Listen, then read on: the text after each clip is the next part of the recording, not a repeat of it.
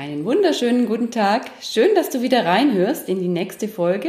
Hier geht es nochmal um Grundlagen zum Thema Burnout. In dieser Folge erfährst du, warum ein Burnout zunächst unbemerkt bleibt. Ich erkläre dir die zwölf Phasen eines Burnouts, die du unbedingt kennen sollst, auch wenn du das Gefühl hast, du selber bist jetzt nicht so stark davon betroffen.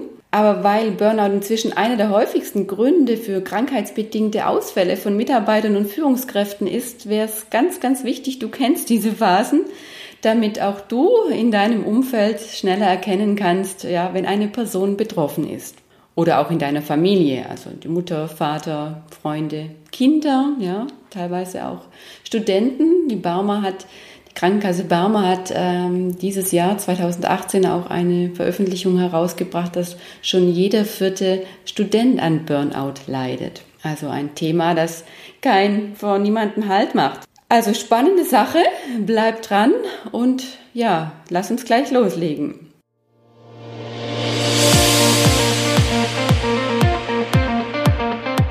Hallo und herzlich willkommen beim Podcast Kraftvoll Leben.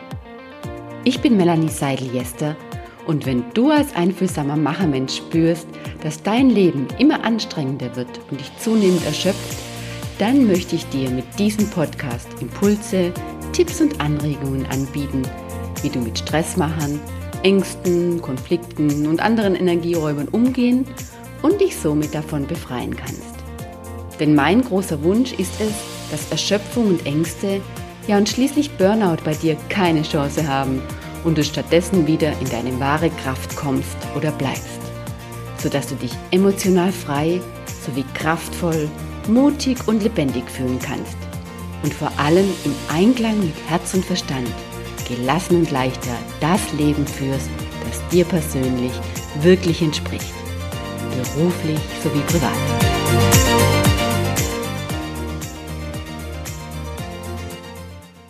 Ja, Burnout ist so ganz, ganz heimtückisch. Wie so ein Parasit, der sich einschleicht, ganz unbemerkt, irgendwann mal von dir Besitz nimmt und sich immer mehr, immer mehr einfrisst, ausbreitet. Und ehe du, ehe du es wahrhaben möchtest, bist du schon mittendrin. Ja, es ist wie ein Sumpf. Und je länger du wartest, umso tiefer rutschst du ab. Rutschst du ab in die Energielosigkeit. Und irgendwann, wenn du es kapierst, wo du eigentlich drin steckst, wo du dich befindest, was mit dir los ist, dann ist es auch schon zu spät. Und je tiefer du schon drin steckst und je mehr du dich dann anstrengst, um alleine herauszukommen, umso tiefer sinkst du weiter ab in diesen Sumpf, bis es gar nicht mehr geht. Ja, bis es gar nicht mehr geht und du komplett ausfällst und dann nur noch ein Aufenthalt in einer Klinik oder eine komplette Auszeit über mehrere Wochen und Monate ja das einzige ist, was dir irgendwie noch helfen kann. Ja, damit es jetzt nicht so weit kommt, lege ich dir wirklich ans Herz, diese Folge dir anzuhören. Denn auch ich, ich kenne diese Phasen vom Burnout, und diesen schleichenden Prozess, wo die innere Stimme schon ganz, ganz oft vielleicht äh, bestimmte Infos gibt und Signale sendet und auf die wir nicht hören wollen, weil wir ja dann immer denken, oder auch ich auch immer gedacht habe, ja, jetzt streng ich nochmal an, äh, wenn du das geschafft hast, dieses Projekt hinter dir hast, dann wird es besser, ja.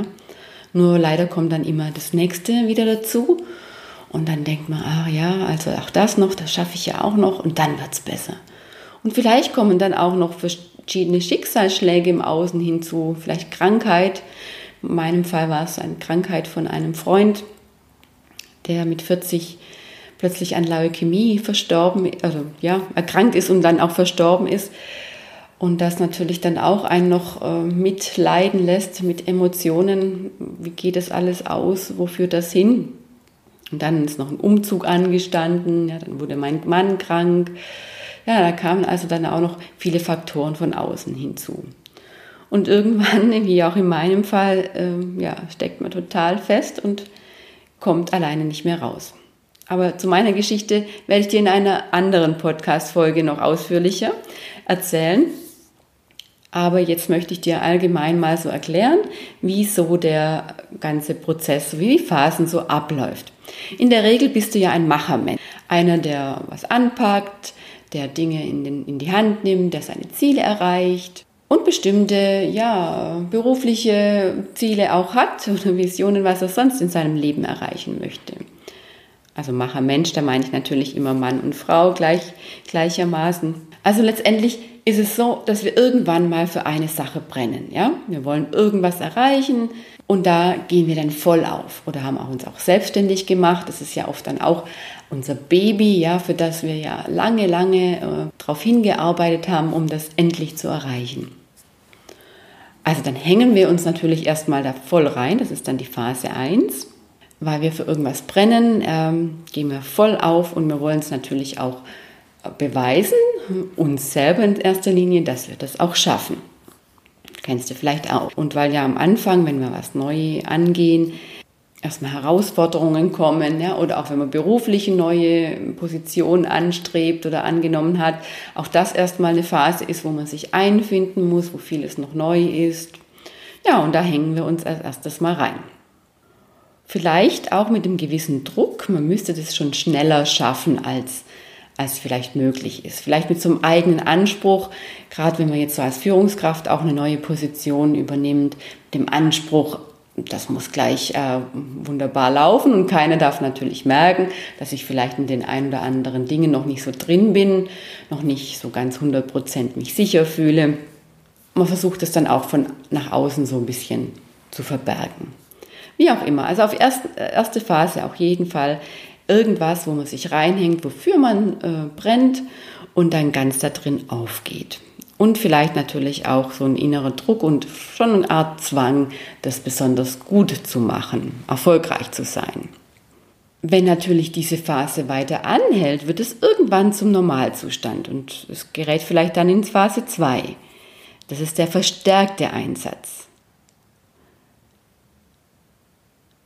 Vor allen Dingen dann auch verbunden mit dem Gefühl, ja, jetzt bin ich schon drin, es läuft und auch wenn ich äh, nicht alles selber mache, gerade als Selbstständiger, ähm, dann wird es nicht genau so, wie ich mir das vorstelle. Oder manchmal ist was besonders dringend, ja, Aufgaben werden rasch erledigt und vor allen Dingen auch das Abgeben fällt uns schwer, andere zu Hilfe zu holen. Gerade wenn wir merken, es wird langsam zu viel, wir versuchen alles noch selber zu machen. Soweit ja auch noch nicht ganz so schlimm, wenn man irgendwann mal wieder die Kurve bekommt oder die Situation auch nachlässt. Aber meistens ist es ja auch in der heutigen Arbeitswelt so, dass die, die ruhigen Phasen gar nicht mehr kommen, sondern wir tatsächlich von einer äh, High-Phase zur nächsten arbeitsintensiven Phase ähm, ja, fliegen. Also die Übergänge ganz fließend sind oder vielleicht sogar parallel ablaufen.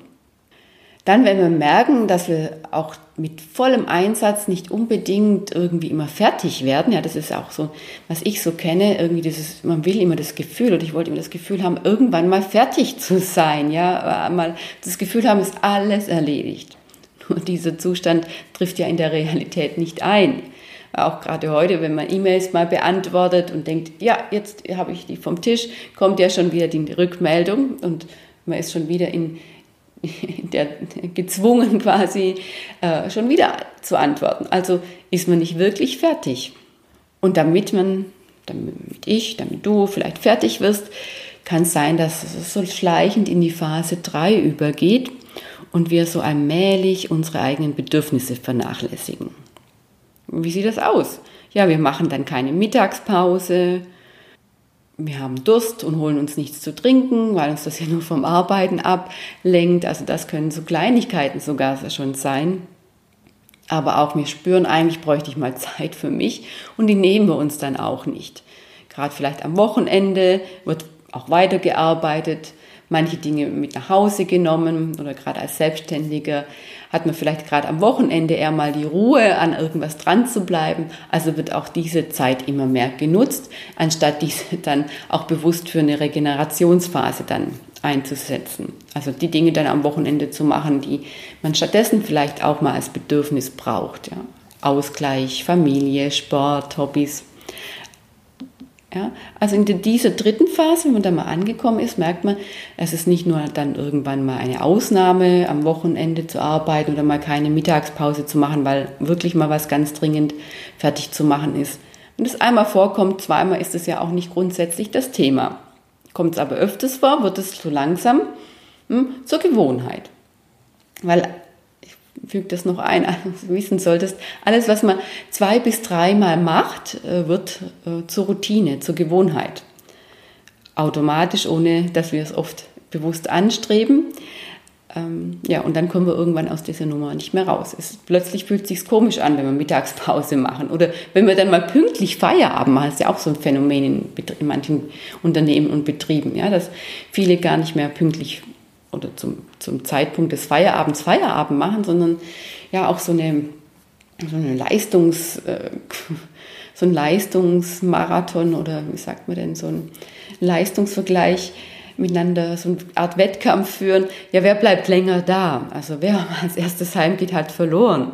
Ich kann das auch noch äh, auf meiner Zeit, wo ich noch in, äh, in den Unternehmen tätig war, im Einkauf, wenn, man da mal, wenn ich da mal pünktlich heimgegangen bin, dann war das so, wie, hast du heute schon Urlaub? Ja, also solche Bemerkungen kamen dann da.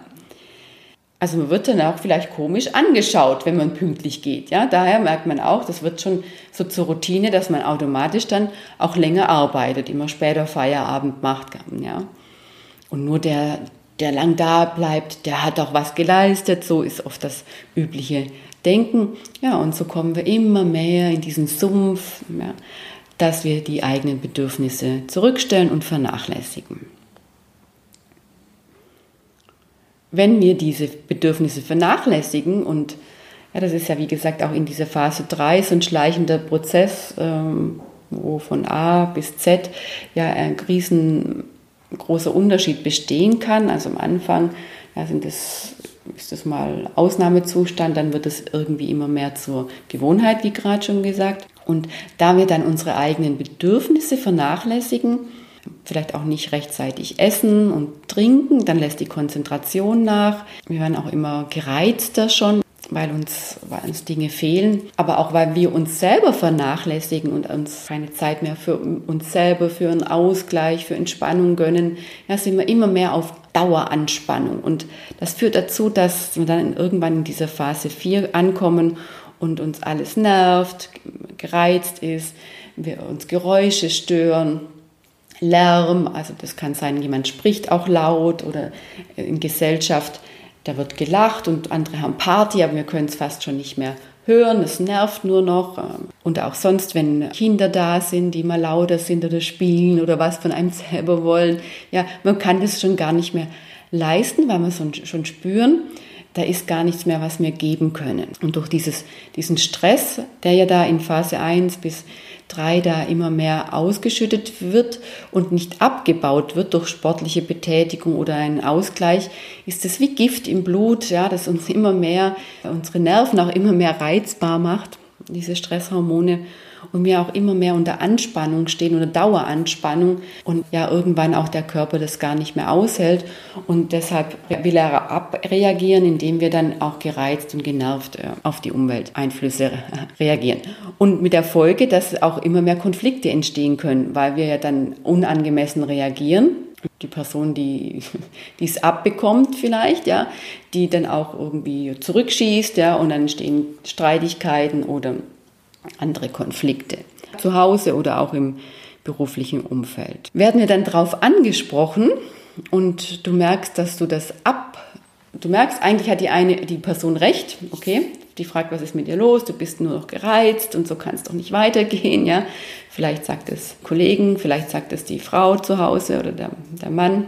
Und dann kann es sein, du spürst vielleicht schon, oh, der hat recht, aber willst es gar nicht wahrhaben. Es ist wie so ein wunder Punkt, in den jemand jetzt trifft und du willst, dass, dass es dir selber unangenehm und du gehst auf Abwehrhaltung. Du verleugnest, nö, ist doch gar nicht so, ja, suchst andere Gründe, woran das liegen kann, dann ist das schon ein Hinweis, dass du in Phase 6 angekommen bist. Du verleugnest nämlich die Probleme und ähm, ja, auch damit es auch niemand merkt, fängst du langsam an, dich immer mehr abzukapseln und kommst dann irgendwann in Phase 7 an, das wäre der Rückzug. Ja, wirklich, du hast die Schnauze voll, du wärst am liebsten nur zu Hause, allein, vielleicht hast du schon das Gefühl, morgens gar nicht mehr aus dem Bett kommen zu wollen. Du sagst Einladungen und Veranstaltungen immer mehr ab. Auch im Büro äh, würdest du am liebsten kein Telefon mehr annehmen, keine Besprechung mehr halten, am liebsten ganz alleine sofort dich hinarbeiten. Und es fühlt sich schon total ähm, schwer an, alles in dir und du fühlst dich hoffnungslos irgendwie. Ja, die Hoffnung, dass wenn du mal dich anstrengst, es irgendwann besser wird, hast du inzwischen auch verloren. Ja, und ähm, so langsam merkst du auch eine gewisse Resignation. Und aus dieser Resignation heraus ja, kommst du langsam schleichend immer weiter abwärts in die Phase 8, wo auch Verhaltensveränderungen dann bemerkbar sind. Plötzlich ist dir gar nichts mehr so wichtig, alles ist, scheint dir am noch wo vorbeizugehen, ja, so eine LA-Einstellung wo man doch vorher vielleicht für irgendwas gebrannt hat. Ja, das ist jetzt plötzlich total egal. Oder man wird häufig zynisch. Und auch im Kopf entsteht so eine Verhaltensänderung oder so eine, eine veränderte Wahrnehmung. Ja. Plötzlich hat man das Gefühl, alle, jeder, wenn irgendeine Aussage kommt, die ist gegen mich, ja, jemand fragt, wie weit bist du denn mit irgendwas? Ja, der ist gegen mich, der guckt ganz komisch. Also man kriegt auch so ein, so ein, immer mehr so ein alles, alle, die ganze Welt ist gegen mich Gefühl, ja. Oder keiner mag mich mehr Gefühl, ja. Hängt auch damit zusammen als Erklärung, wenn mir unser Körper Stresshormone ausschüttet, und wir in so einem Dauerstress sind, der ja eigentlich so ein Kampf-Fluchtverhalten begünstigen sollte, wenn, wenn wir jetzt in wirklichen Gefahr sind, zum Beispiel von einem wilden Tier angegriffen werden. Und jetzt stell dir vor, du wärst jetzt tatsächlich auf der Flucht vor einem Angreifer, vor einem wilden Tier. Dann ist es ja so, dass du dann von deiner Wahrnehmung nur noch so eingeschränkt bist, dass du nur noch Gefahren wahrnehmen kannst was ja auch Sinn macht in der Situation, weil wenn du jetzt angreifen oder kämpfen musst oder flüchten musst, dann ist es ja so, dass du nicht schauen kannst, ach, wie ist das Wetter heute schön, was gibt es denn da für schöne Blumen, wie scheint denn die Sonne? Nein, sondern das muss total ausgeblendet werden und du, du konzentrierst dich nur noch, wo ist der nächste Feind, wo lauert vielleicht noch eine Gefahr. Also das ist automatisch, was in deinem Kopf umgelegt wird, wie ein Schalter, ja, der sich nur noch auf, auf möglichste Gefahren und an, weitere Angriffssituationen ähm, programmiert, ausrichtet und auch nur noch das dann alles wahrnimmt. Und deshalb ist so eine Umdeutung auch in deinem Kopf vorhanden, dass dass alles, was so ähm, passiert, irgendwie so, ja, du das deutest, als wäre das gegen dich. Aber es ist eine Stress, äh, ja, eine ganz normale Stressreaktion. Und dadurch kommt aber auch das Gefühl, was dann typisch für Phase 9 ist, dieses Depersonalisierung. Du hast dann nicht mehr das Gefühl, du selbst zu sein. Du hast das Gefühl, als hättest du dich selber verloren Du funktionierst nur noch wie eine Maschine, erfüllst nur noch so Pflichtprogramme und hast eigentlich gar kein Gefühl mehr, was dir selber wichtig ist, was dir auch gut tun würde, ja? Also weil du so mit negativen Emotionen vollgeschwemmt bist und mit so einer Last und ja mittlerweile auch so einem Gefühl der Sinnlosigkeit und der Auswegslosigkeit. Und du vernachlässigst jetzt nicht nur deine Bedürfnisse, sondern komplett auch deine Gesundheit, weil plötzlich immer mehr alles egal wird. Und du merkst schon, es geht schon irgendwie in so eine Art depressives Verhalten, ja, oder depressive Stimmung. Und dann weißt du auch, wenn du dann auch spätestens bei dem, nach dem Gefühl, ich bin gar nicht mehr es selbst, auch in so eine innere Leere ankommst, dass du schon bei Phase 10 bist. Und dann geht's weiter, dass immer mutlose, lustlose Lehrer, ängstliche, also immer mehr dieses Gefühl entsteht. Und das ist auch diese Phase, wo dann auch aufgrund dieser Angst und dieses, ich bin immer nur, dieses Stress, ähm, dieser Stressreaktion, was ich vorher versucht habe zu erklären, dass alles gegen einen bezogen wird. Äh, man wird immer ängstlicher und fast panischer. Ja? Und das ist auch schon die Phase, wo dann viele Menschen äh, als aus der Stressreaktion oder aufgrund auch der Reaktion der Erschöpfung Angst- und Panikattacken entwickeln. Also spätestens dann, wenn Angst- und Panikattacken ja, dein Leben greift äh, und das nicht eine Ursache hat, weil du jetzt mal ein schlimmes Erlebnis wie einen Autounfall hattest, wo du dann wieder Angst und Panik bekommst, wenn du jetzt beim Autofahren in eine brenzliche Situation gerätst. Nein, wenn das so ganz aus heiterem Himmel kommt und auch dein Arzt, den du vielleicht schon kontaktiert hast, hoffentlich, ja, nichts feststellen kann, also Körpersomatik, also Körper, also körperlich, und dann nur sagt, ja, das ist stressbedingt, dann weißt du eigentlich garantiert, du bist in Phase 10 angekommen. Und weil diese Situation immer auswegsloser erscheint, ja, äh, geht es dann auch sehr schnell über in Phase 11 der Depression, also wirklich diese tiefen äh, Erschöpfung, tiefen Verzweiflung, Selbsthass und der Wunsch oft, oh, jetzt, ich, ich, es soll einfach nur ein Ende haben. Manchmal, also ertappst du dich dann schon dabei, dass du auch denkst, ah, wenn es jetzt vorbei wäre, mein Leben, dann wäre es jetzt auch nicht schlimm. Dann wäre ich zumindest aus dieser schlimmen Phase draus. Das wäre ein, ein, ein wünschenswerter Ausweg, ja, beschreiben auch viele. Also es sind so erste Suizidgedanken auch da. Also auch spätestens hier ist es ganz, ganz wichtig. Das ist fünf vor zwölf. Also, also Depression und Angst und Panikattacken sind eigentlich schon wirklich die absoluten Zeichen, dass du kurz vorm Burnout angekommen bist. Und wenn du da auch nicht rauskommst, äh, weil in diesem Fall gar nichts mehr alleine rauskommen kannst, mm, und was auch noch die Gefahr ist, dass du da gar keine schnelle Hilfe bekommen kannst, weil alle Therapeuten und Kassentherapeuten der Regel ja eine Wartezeit von einem halben Jahr oder länger haben. Ja, also wenn du dann schon bei Phase 10 oder 11 bist und äh, keine Hilfe bekommst, dann ist es klar, dass du irgendwann total in Phase 12 hinabrutscht, das ist dann wie so eine Gletscherspalte vollends ins ein tiefes Tal hineinstürzt und jetzt plötzlich gar nichts geht. Ja, ich kenne das auch von meinem Vater zum Beispiel, der hat es so er erlebt. Der war auch in einer tiefen Erschöpfungs- und Depressionsphase, wollte dies auch nicht wahrhaben. Und dann hat er nur irgendwann mal im Büro eine Akte aufgeschlagen. Da war irgendein Problemfall drin. Und dann hat er beschrieben, das war wie wenn dann plötzlich vollends der Rollladen runtergeht und dann plötzlich geht gar nichts mehr. Und das ist wirklich wie so eine Abfall in so eine Gletscherspalte mm, oder in den Sumpf, wo du vorher noch verzweifelt versucht hast herauszukommen, aber mittlerweile steckst du ja eigentlich schon Oberkante, Unterlippe in diesem Sumpf drin und du merkst eigentlich, jede Art von Bewegung führt zu gar nichts mehr. Ich gebe jetzt auf. Das ist so das Gefühl. Und dann auch ist es wirklich zu spät. Da kann nur noch ein Aufenthalt mehrwöchig in einer Klinik, ein Raus aus der kompletten Situation. Und es dauert auch dann Monate, ja, bis du einigermaßen wieder, ja, so weit bist, dass du entlassen werden kannst oder in dein Leben zurück kannst.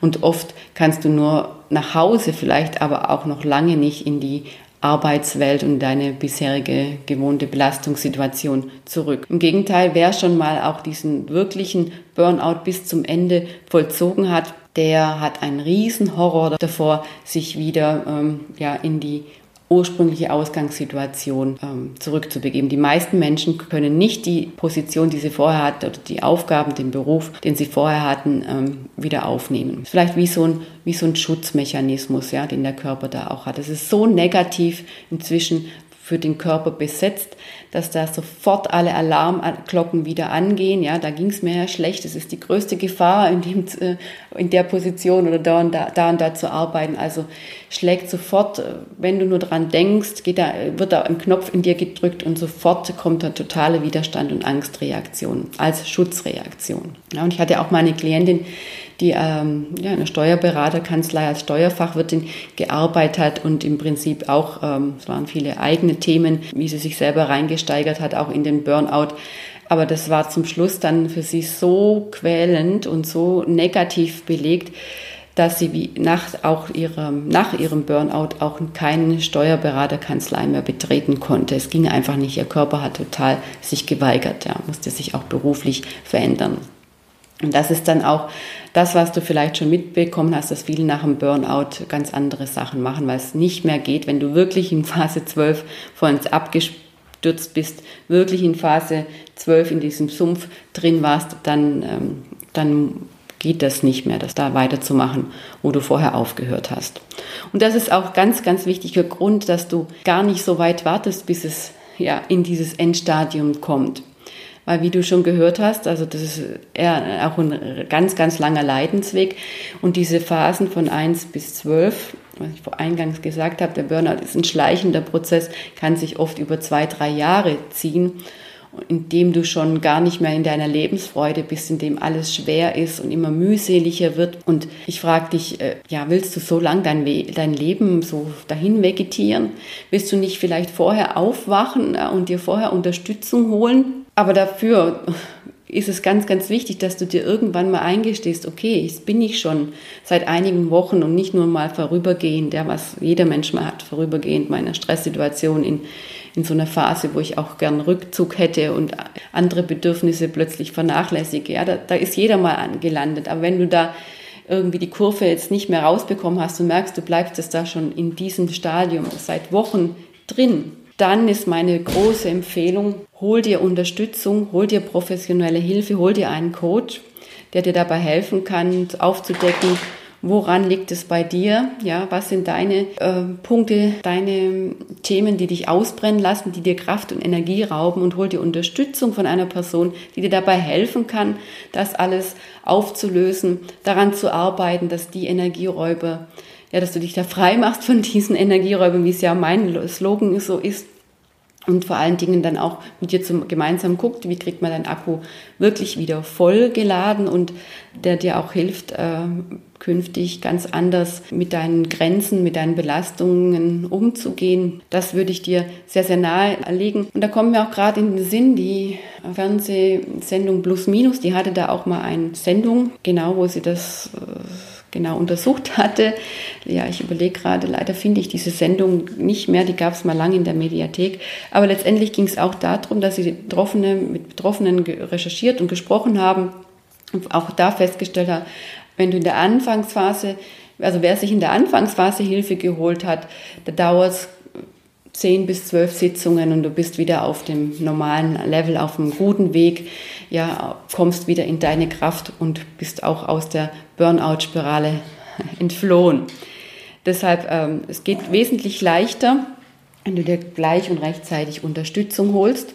Warte nicht so lange, sei es dir wert und ja, du weißt ja, was, äh, was ich gerade auch erzählt habe. Äh, es kostet dich dann irgendwann nicht nur deine Gesundheit, sondern auch deine ganze finanzielle Existenz, wenn auch beruflich da dich total der Burnout ausnockt. So, das waren also die zwölf Phasen der Abwärtsspirale in den Burnout. Ja, ich merke, das war jetzt etwas schwere Kost vielleicht, ja, wenn ich mich da selber so reindenke in die einzelnen Phasen, dann merke ich auch, ja, wie meine Energie auch immer schwerer wird. Ja, vielleicht hat man das etwas an, an der Stimme gehört. Ja, das sieht man einfach mal, wie das, was wir denken, unsere Gefühle auslösen und wie unser Körper dann auch darauf reagiert. Aber das ist ein anderes Thema, da werde ich in einer extra Podcast-Folge in den nächsten Wochen mal drauf eingehen. Wenn du jetzt sagst, wow, das war jetzt äh, ein bisschen viel, das kann ich mir gar nicht merken, die ganzen zwölf Phasen, ja, dann habe ich ein Geschenk für dich. Ich habe so eine Grafik gemacht, wo du quasi diese zwölf Phasen nochmal in einem Überblick siehst und auch nochmal eine zweite Seite dabei ist, wo ich die einzelnen Phasen nochmal in einer Kurzzusammenfassung beschrieben habe. Das kannst du dir gerne downloaden und dazu habe ich dir den Link auch in den Show Notes äh, ja, quasi verlinkt. Und dann habe ich noch ein zweites Geschenk für dich. Und zwar, wenn du jetzt sagst, ja, ich möchte gerne wissen, wie Burnout gefährdet bin ich denn jetzt wirklich, dann habe ich einen Fragebogen über den Burnout-Zustand für dich. Den kannst du dir ebenfalls ähm, downloaden, gratis downloaden und den Link findest du auch in den Show Notes. In diesem Fragebogen findest du dann 21 Aussagen wo du ankreuzen kannst, ob die auf dich zutreffen, selten zutreffen oder fast nie zutreffen oder häufig zutreffen, voll und ganz zutreffen. Und je nachdem äh, gibt es dann entsprechend eine Punktzahl. Und am Schluss addierst du die ganzen Punkte zusammen und erhältst ein Gesamtergebnis und hast eine Auswertung dabei, wie Burnout gefährdet du bist. Geringes Risiko, beginnende Burnout-Situation oder dass du dringend etwas tun solltest. Ab Stufe 2 und 3, also jetzt von diesem Test, empfehle ich dir auch dann deinen Hausarzt auf jeden Fall mal darüber ja, zu informieren, wie es dir gerade geht und den damit ins Boot zu holen. Dann ein zweiter Punkt, was du aus diesem Burnout-Test dann rausziehen kannst, ist, dass du ja, mal schauen kannst, ah, welche Aussagen treffen denn jetzt voll und ganz auf dich zu. Und die Aussagen, wo du angekreuzt hast, dass die voll und ganz auf dich zutreffen, da siehst du dann, das sind genau jetzt deine größten Energieräuber. Die Aussagen, die ähm, weniger auf dich zutreffen oder meistens auf dich zutreffen. Das sind so die zweite Kategorie der Energieräuber. Und wenn du da dich da mal drauf konzentrierst, dann weißt du auch, ähm, kriegst einen Ansatzpunkt, wo genau du jetzt für dich auch ähm, ansetzen kannst, dich von den Belastungen zu befreien, genau, äh, die dir dann am meisten auch was bringt, ähm, weil dir dann, sobald du das etwas löst und äh, quasi die Akutsituation auch reduziert wird, ja weniger Energie aus deinem Akku rauszieht. Und dich dann natürlich weniger erschöpft. Genau. Also schau dir das dann mal so an, unter diesem Aspekt, dann weißt du sicher, was ich meine. Und wenn du natürlich auch sagst, die eine oder andere Situation, boah, die kann ich jetzt gerade nicht verändern, dann schau mal, überleg mal, ob du zumindest deine Einstellung dazu verändern kannst. Oder ob du sagst, hm, da brauche ich vielleicht Unterstützung, brauche mal einen anderen Blickwinkel dazu oder andere Ideen, ein paar Werkzeuge, Methoden, wie ich damit umgehen kann, was es für Möglichkeiten gibt, das zu lösen. Und da hätte ich gerne quasi die Abkürzung, bevor ich mich da selber auf den Weg mache und verlaufe und es nicht irgendwie so nicht gelingt und ich mich da weiter erschöpfe. Lade ich dich auch ein, ein Strategiegespräch bei mir zu buchen und dann schauen wir gemeinsam, wie und ob ich dich als Wegbegleiter auf den Gipfel deiner Kraft unterstützen kann und du dich mir anvertrauen möchtest. Also ich freue mich von dir zu hören und wenn du Fragen hast, kannst du mir natürlich auch gerne eine E-Mail schicken an melanie.seideljester.com. Also in diesem Sinne, mach dich frei und ich freue mich nächsten Freitag auf die nächste Folge mit dir. Also bis dahin alles Gute und viel Kraft und Energie.